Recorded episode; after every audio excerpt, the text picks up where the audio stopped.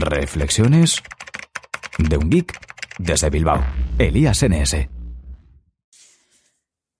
Bueno, muy buenas tardes, noches, días o lo que sea. Son las 9 y 26 de la noche, tarde-noche de este. Bueno, de la tarde, no, de la noche ya. De este jueves 30 de enero. Y vuelvo a grabar porque he escuchado ahora mismo el último episodio de Pasión Geek.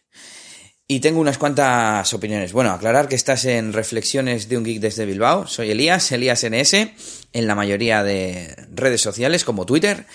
Y que sepas que este es un podcast sobre tecnología, ¿vale? Gadgets, cacharros, eh, ordenadores, smartphones y demás. Bueno, lo primero que han comentado es sobre el Lumia 1020. Bueno, antes de nada, tengo que decir que les he visto bastante espesos, han dado muchas vueltas sobre lo mismo continuamente y creo que, han sido, pues han grabado demasiado tiempo para lo que han contado en, en este episodio.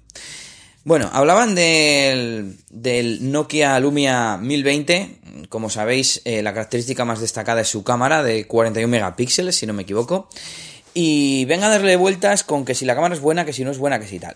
Bueno, yo creo que lo han resumido hacia el final algo bien, pero mm, yo lo resumiría muy fácil. Me hace gracia que dicen, no, pero para sacar fotos buenas te llevas la reflex. Ya, pero es que hay puntos intermedios, ni todo es blanco, ni todo es negro. Ni para sacar buenas fotos buenas solo se puede usar una reflex, ni las cámaras, ni esa cámara será tan buena hoy en día. Quiero decir, hasta hace poco tiempo una reflex no sería mucho mejor que esa cámara. Y alguien que quiera tener solo el móvil y quiera sacar buenas fotos, pues con ese teléfono ya lo puede hacer. O sea, eh, precisamente de eso se trata, de que te evites sacar la cámara. Entonces, si eh, no llegas a la calidad perfecta, vamos a decir que es la de la reflex, que tiene un 10 de perfección, pero llegas a un 9 y tú hasta ahora no te valía con tu cámara del teléfono porque la cámara de tu teléfono llegaba a un 7, a un 8 y tú querías un 9, pues ya todas esas personas que les vale con una calidad de 9, ya no les hace falta la cámara de fotos. No sé, tan difíciles de entender. Yo creo que, como siempre digo, ni blanco ni negro y que cada herramienta para cada necesidad.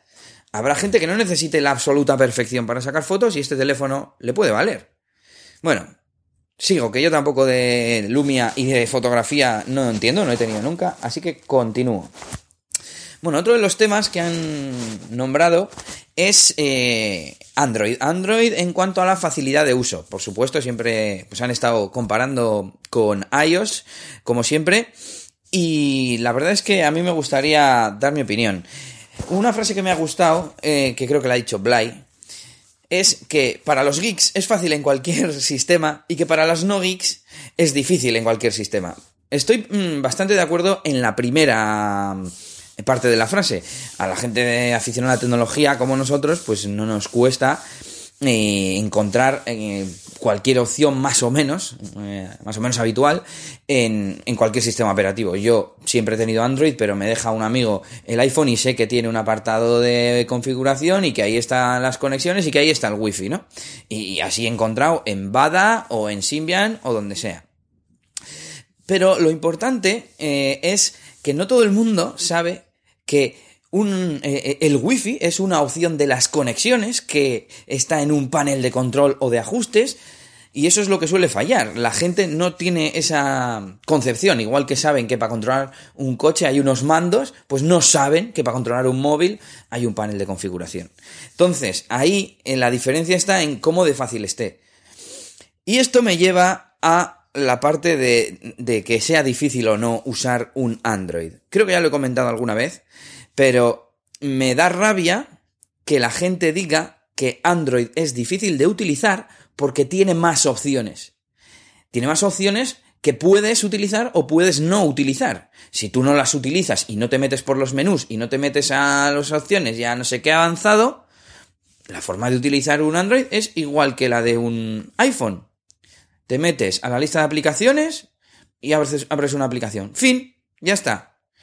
De hecho, eh, la configuración de Wi-Fi, GPS y demás, que es lo que pues, más puedes utilizar de los ajustes en el día a día, lo podemos tener más fácil en Android, mediante widgets, mediante accesos directos en la barra de, mm, notificación. Entonces, eh, no es más difícil. Y esto me lleva también a algo similar, que es con la batería. Decían como que era malo que en Android puedas toquetear cosas y que es difícil, digamos, siguiendo con lo anterior, eh, para alargar la duración de la batería y que qué mal, que tengas que hacer eso. Pero es que que se pueda hacer no significa que tengas que hacerlo, como he dicho anteriormente. Y en ningún momento me hace gracia que hablaban de alargar la, la duración de la batería y comparaban Android con iOS, pero en ningún momento decían la duración de la batería con cada sistema. Es decir, si a mí me dicen, eh, es que iPhone dura 10 horas y Android dura 8, pero si tocas cosas te dura 10. Por tanto, es peor Android, que para tener una misma anatomía, una misma autonomía, tienes que tocar cosas, tienes que meterte en la configuración que es difícil y no sé qué. Eso por un lado. Sí, sí, pero yo creo que eh, realmente las duraciones de las baterías son similares, que lo han estado diciendo, y por tanto, el que puedas modificar el comportamiento del terminal para alargar la autonomía, la duración de la batería, es bueno, no es algo malo. Y el que quiera que lo modifique y el que no quiera que no. Y yo ya di mi opinión en el episodio de la batería de Android, de, cómo alargarla, en que me parece bien, me parece lógico que la gente utilice las opciones que trae su sistema operativo para que la batería dure más tiempo. Me parece que tiene todo todo el sentido del mundo, ¿no? Y que es lo coherente. Bueno, se nota que estoy grabando el podcast en caliente, ¿eh? porque eh, he escuchado bastantes cosas en el podcast de, en el episodio, me gusta decir episodio, y podcast es el conjunto. En el episodio de Passion Geek de hoy. A ver qué más cosas tenemos aquí. Nada, el tema de la batería, el tema de las opciones. Ah, decían que Android te trae por defecto todo activado. No sé muy bien a qué todo se referían, pero tengo que decir dos cosas. Bueno, por un lado era la de que no sé a qué cosas se referían con todo, porque, por ejemplo, que te venga activado Google Plus, mm, la sincronización de las aplicaciones o cosas así, pues yo lo entiendo que es lo normal. Y la segunda parte es que el usuario debería, creo yo, opino yo, debería ser consciente de qué tiene instalado, qué hace esa aplicación, qué eh, servicios tiene funcionando, y para eso hay que meterse a los ajustes y navegar un poco, informarse, y eh, pues en caso de que así lo requiera, desactivarlo y por supuesto aumentar la duración de la batería. No vienen las, las cosas no son ni blancas ni negras. Esto viene activado y está bien para todos. Esto viene desactivado y está mejor para todos. No, cada uno tenemos nuestras necesidades. Y, y, y, repito, y el que todo esto se pueda configurar no es algo malo, es algo bueno. Bueno, paso ya del tema de, de Android, que además ya lo he comentado alguna otra vez. Y voy con la última parte del podcast, del episodio del podcast, en el que han hablado, en el que han hablado de los NAS. Lo primero voy a aclarar unos cuantos conceptos. Ya he hablado alguna vez en, en mi podcast sobre los NAS, sobre el NAS que yo tengo. Y luego voy a explicar de qué han hablado ellos y luego voy a dar mi opinión. Bueno, para empezar, me considero relativamente experto en NAS, ya que tengo uno y no me he conformado con instalar la aplicación de serie de, DLNA y ver capis. He investigado, he instalado mm, otras aplicaciones, he hecho cosas y por tanto creo que tengo cierto criterio. No digo que yo sea, sea el que más sabe, pero al tener uno, digo yo que me puedo considerar mm, conocedor, al menos en parte. Bien, un NAS, ¿qué es un NAS? Aunque ya lo he explicado en este podcast, hay oyentes nuevos eh, que me dicen que empiezan a escucharme. Saludos a todos. Y voy a explicarlo. Un NAS, aunque originalmente era almacenamiento en red, de ahí sus siglas Network Attached Storage, almacenamiento mm, attached, no sé cómo traducirlo, adjunto, eh, unido, vamos, que está disponible en red. Eh, Hoy en día estos dispositivos son mucho más, son una especie de servidor. Yo mmm, siempre digo mini servidor o servidor casero porque el mío no es muy potente, pero hay también NAS empresariales. Al final es un pequeño ordenador con su hardware, su CPU, su memoria, un pequeño sistema operativo y almacenamiento y acceso a la red. Entonces, es un servidor, en definitiva. Lo bueno que lo que se conoce comúnmente como NAS están optimizados para uh, un uso casero, ¿no? No quiero meterme en la parte casera, pero como el tema que han hablado en el podcast y en el entorno geek, NAS se entiende para algo casero, pues lo voy a tratar así. Eh, ¿Qué se puede hacer? Se puede hacer muchas cosas, claro. Es un servidor que consume muy poca, eh, muy poca energía, hace muy poco ruido, se maneja remotamente con otros dispositivos como un ordenador o un móvil, etcétera, sobre todo un ordenador, y por tanto no tiene pantalla, no tiene ratón, y dando por hecho que tengas ya un ordenador, pues el gasto no es muy alto. Entonces, eh, una de las cosas principales que se puede hacer, y para lo que usa la gente, es descargar archivos y luego acceder a ellos, ya sea desde tu red local, en un ordenador o una tele, o desde internet. A su vez, eh, que es el tema que, del que han hablado en Passion Geek, eh, se puede utilizar para tener una biblioteca multimedia, ya sea de audio, de fotos o de vídeo, y luego acceder a esos vídeos, a esas pelis, a esas series, eh, y que estén catalogadas automáticamente. Mediante, por ejemplo, en las pelis, obviamente mediante género, pero también mediante director, mediante actores que aparecen, etc. ¿Qué más, ¿Qué más términos hay que aclarar? Transcoding. Han hablado mucho de el término transcoding, transcodificación. Transcodificar es descodificar un archivo y volverlo a codificar a otro códec diferente. Entonces, eh, esto es muy importante entenderlo porque eh, así veréis que ciertas cosas que han dicho no eran del todo correctas. ¿Qué más? Han hablado de VStation, de, perdón, es que lo han apuntado como VStation, de Video Station y de Plex. Video Station es un sistema multimedia, una de las aplicaciones de, del NAS, de estos NAS de Synology, de la marca Synology, ¿eh? que no lo he dicho, eh, en la marca que yo utilizo y en la que conozco es Synology. Y Video Station es un programa que en el NAS va catalogando, va leyendo los archivos multimedia que tú le agregas a su biblioteca y te los va organizando en su interfaz. Pues las películas te da la carátula, te da la sinopsis, te da los... Eh, los actores, etc. Y Plex es un poco lo mismo. Eh, Plex es mm, más multiplataforma, tienes aplicación servidor para Windows, para Linux, para ordenadores de sobremesa en general, y luego tienes aplicaciones cliente también para muchos dispositivos. Mismamente en mi Smart TV Samsung hay cliente de Plex, para teléfonos móviles, para tabletas, etcétera. Entonces, luego, desde cualquier dispositivo, accedes a ese servidor Plex o a ese servidor Video Station que comentábamos. Por ejemplo, el, cliente de Android de Video Station se llama DS Video. Bien, ¿qué más tenemos por aquí para, explicar? Bueno, siguiente, lo siguiente sería explicar qué han hablado en el podcast. Han explicado un poco esto que yo acabo de comentar y decían que lo malo para conseguir esta catalogación de contenidos, de películas y series, es que te hace falta que el NAS tenga el transcoding, la, capacidad de hacer eh, una transcodificación, ¿no? Que acabamos de explicar hace un momento. Y esto es falso. Es falso ¿por qué? Porque el problema, ellos basaban el ejemplo todo el rato en el Apple TV.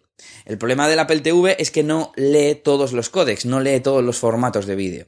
Por tanto, eh, para que un archivo sea leído por un reproductor, no depende del almacenamiento, del que lo sirve, del servidor, depende del cliente, depende de que el cliente sea capaz de leer ese códec, de decodificarlo. Algo que está codificado lo decodifica y por tanto tiene ya los datos eh, originales y puedes verlo. Cuando tú estás viendo una imagen JPG en el ordenador, está descomprimiéndolo en tiempo real y te está mostrando la imagen, digamos, en formato BMP. Cuando estás leyendo un MP3, lo mismo, te lo va descomprimiendo al vuelo, porque tienes instalado el código correspondiente, la librería correspondiente, y te muestra eh, el archivo WAV. Te está leyendo la onda como tal, ¿no? Al fin y al cabo, la información real de ese archivo. Entonces, eh, cuando, yo creo, es mi opinión, ya no sé, mm, yo tampoco soy aquí el máster del universo de la informática, pero bueno, creo que, es como yo digo, ¿no?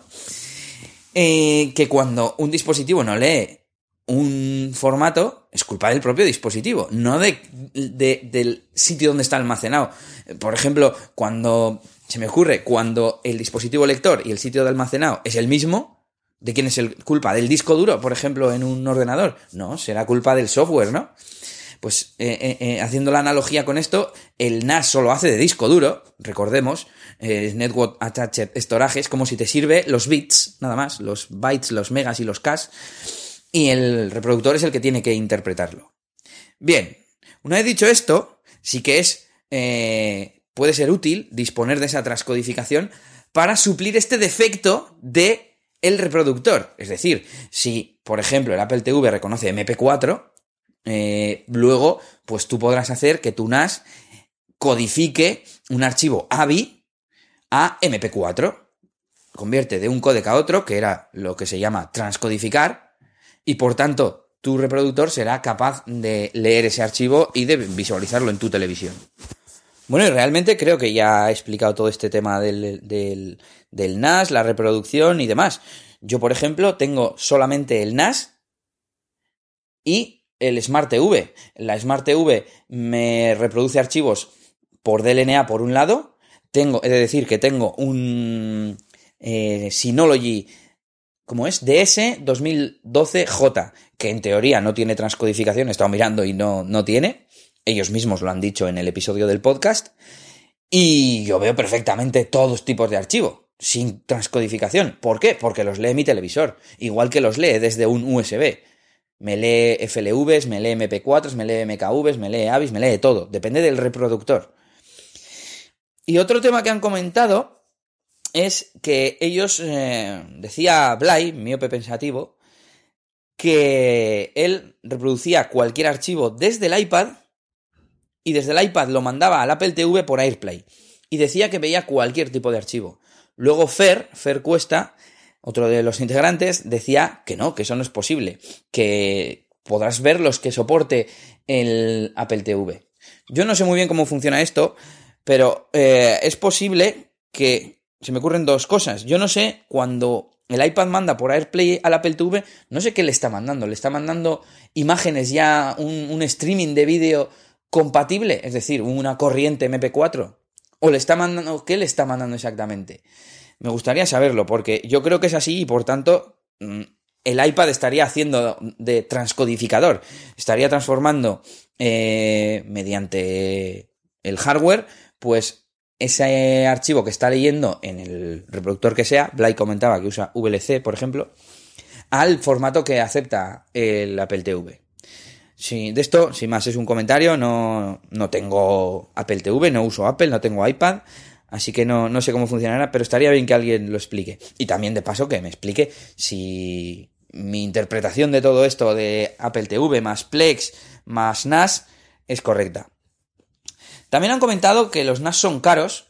Claro, hablaban de los que eh, tienen transcodificación yo iba a comentar que no son caros porque a mí me costó creo que 175 euros, eso sí, sin discos, nada más el NAS.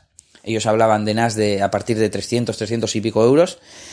Y que, que claro, mm, si necesitas porque tu reproductor no es compatible con esos formatos, necesitas que te lo transcodifique a otros formatos, que tampoco sea cuáles son los que eh, lo transforma. No sé si, si el, cliente, es decir, la tele, el reproductor, eh, la consola o lo que sea, le dice al NAS de alguna forma, oye, yo necesito un, MP, 4 y entonces el NAS lo, lo transforma a MP4.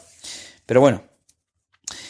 Y, y eso, pues que mm, si te centras en, en... Si te centras, no. Si tu ecosistema y tu mente es abierta, eh, no te tienes que cerrar a, no, que sea, que tenga transcodificación, no, es que el Apple TV, no, es que no sé qué. Al final son distintas tecnologías que te ofrecen ciertas características y tienes que pensar qué necesitas para aprovechar esa característica. Yo con mi NAS no necesito nada más. No necesito que tenga transcodificación porque mi tele lo reproduce, porque mis ordenadores cuando me conecto lo reproducen, etc. ¿Qué más? ¿Qué más ya que estamos aquí? Eh, Hablando de series, han comentado, eh, había un poco de debate de si todo esto, todo este lío de tener todo automatizado y todo bien organizado merece la pena. Como siempre digo, depende de lo que tú necesites. Puede que para ver una mm, película a la semana o un capítulo de una serie al día te valga con acceder por LNA, por, por DLNA, por unas carpetas y ya está. Que Fer Cuesta decía que eso le parece del siglo pasado y tiene toda la razón del mundo. Por eso yo, desde que tengo esta tele y desde que tengo el NAS, estoy intentando buscar un sistema que me catalogue todo, pero que me lo catalogue todo automáticamente. Tanto el Video Station como Plex que tengo instalados me lo hacen. El problema es que Plex eh, no me lo hace muy bien y me junta capítulos de cosas y tal. Tengo que configurarlo otro día bien y poner que el servidor de información sea uno que me funcione en, en contenido en español. También tengo el problema de que mi NAS eh, no es muy potente, Plex requiere bastantes recursos entonces no me va muy fluido eh, cuando estoy navegando, cuando está escaneando para nuevos contenidos, etc. Pero bueno, le echaré un vistazo. Entonces, como estoy usando eh, ahora mismo el sistema, es como creo que ya os he contado alguna vez, que es utilizo el Video Station para catalogar los contenidos, sobre todo las películas, y desde el teléfono me conecto con la aplicación de ese vídeo y mm, escaneo, me doy vueltas por la biblioteca y elijo lo que quiero ver. Y una vez eh, que he decidido, eh, accedo a la ficha del archivo y en lugar de darle a reproducir, hay un botón arriba a la derecha que es como una televisión, un icono de una televisión, y te permite lanzarlo, lanzar ese archivo a la tele que tengas conectada al NAS, es decir, en tu misma red local. Y así es como veo yo. Le doy a reproducir en mi tele y me aparece el capítulo en la tele. También hablaban del tema de marcar capítulos como vistos. Decían que Plex sí que te lo hace y que el Video Station no te lo hace. Sí que es verdad que el Video Station no tiene una casilla al lado de cada episodio para decir este está visto, este, está, este no está visto. Pero cuando entras a una serie, por ejemplo, y tienes una temporada con varios eh, archivos, te sale una listita con varios elementos, y en el elemento que estás reproduciendo, o en el último que has visto, depende de si estás en uno a medias o no, te marca como un marcador de que vas por ahí. Entonces, lógicamente, los anteriores los has visto, en teoría, y los posteriores no. Y el que está marcado es en el que te toca. Además, también decían que no te guarda la posición, pero sí te la guarda. Cuando le das a reproducir, por lo menos desde el teléfono, te pregunta, ¿continuar desde el punto en el que lo dejaste? Le dices que sí y ya está. ¿Y qué más? ¿Qué más? Último tema que han comentado respecto de los NAS. Decía Blay, hablando de la nueva versión del sistema operativo que se llama DSM, de Disk Station Manager, que eh, el Quick Connect, que es una característica, ahora va a venir mucho mejor. El Quick Connect es una función del sistema operativo que te permite no tener que usar IPs y ni siquiera tener que usar eh, un servicio de estos tipo noip.org te permite eh, simplemente cuando te conectas eh, desde las aplicaciones decirle que tu servidor, cuando te conectas fuera de tu red, por ejemplo, a través de internet, vamos, para entendernos, y no estás en casa, te permite meter tan solo tu nombre de usuario y el sistema ya sabe cuál es tu IP o tu dominio y se conecta. Y ya está. Pero eso eh, no es nuevo de, de ese M5. Yo lo llevo usando así desde que tengo el NAS. Y también decía que lo han puesto muy fácil porque con poner eso no te va a hacer falta ni abrir puertos ni nada. Esto a mí me extraña mucho porque el tema puertos es un tema en el que interviene otro elemento de hardware. Si la petición del navegador, digamos, llega a tu router y el puerto está cerrado, el puerto está cerrado y no le va a llegar al NAS. Eh, lo que facilita el Quick Connect es encontrar tu máquina pero luego el acceso se lo tienes que permitir tú con los puertos. Yo he tenido que abrir puertos eh, tanto en el router como en el cable modem de, la compañía de internet.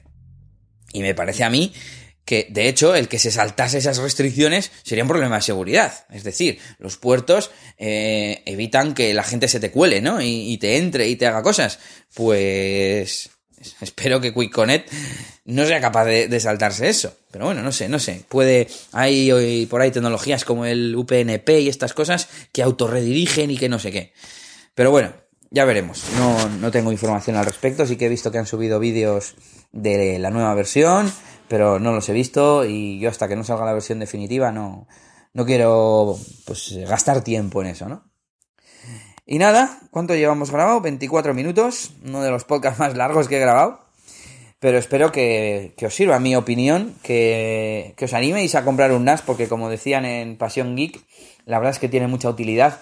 Y yo lo veo como un servidor central de tu casa que puede llegar a, hacer muchas cosas, ¿no? Ya no solo el tema de descargas, tema multimedia y demás, sino que mm, dispone de puertos USB, puedes conectarle una cámara para que haga veces de vigilancia, puedes... Yo creo que en el futuro va a estar integrado con, con la domótica y que todos vamos a tener una especie de servidor central en nuestras casas y que los NAS son un poco el germen de, de esos sistemas, yo creo. Yo lo utilizo mucho, ya os he contado más, más en más ocasiones el partido que le saco. Y, y nada, que, que, os animéis y, y que no vale tanto dinero. Nada más, saluditos de Elías. Esta ha sido una reflexión de un geek desde Bilbao. Y nos escuchamos en el próximo episodio. ¡Agur, agur! Esto ha sido todo por este capítulo. Pronto, Elías tendrá más cosas de las que hablaros en Reflexiones de un Geek desde Bilbao. Hasta la próxima. Y recuerda que puedes buscar a Elías Gómez en Google Plus o en Twitter, arroba ElíasNS.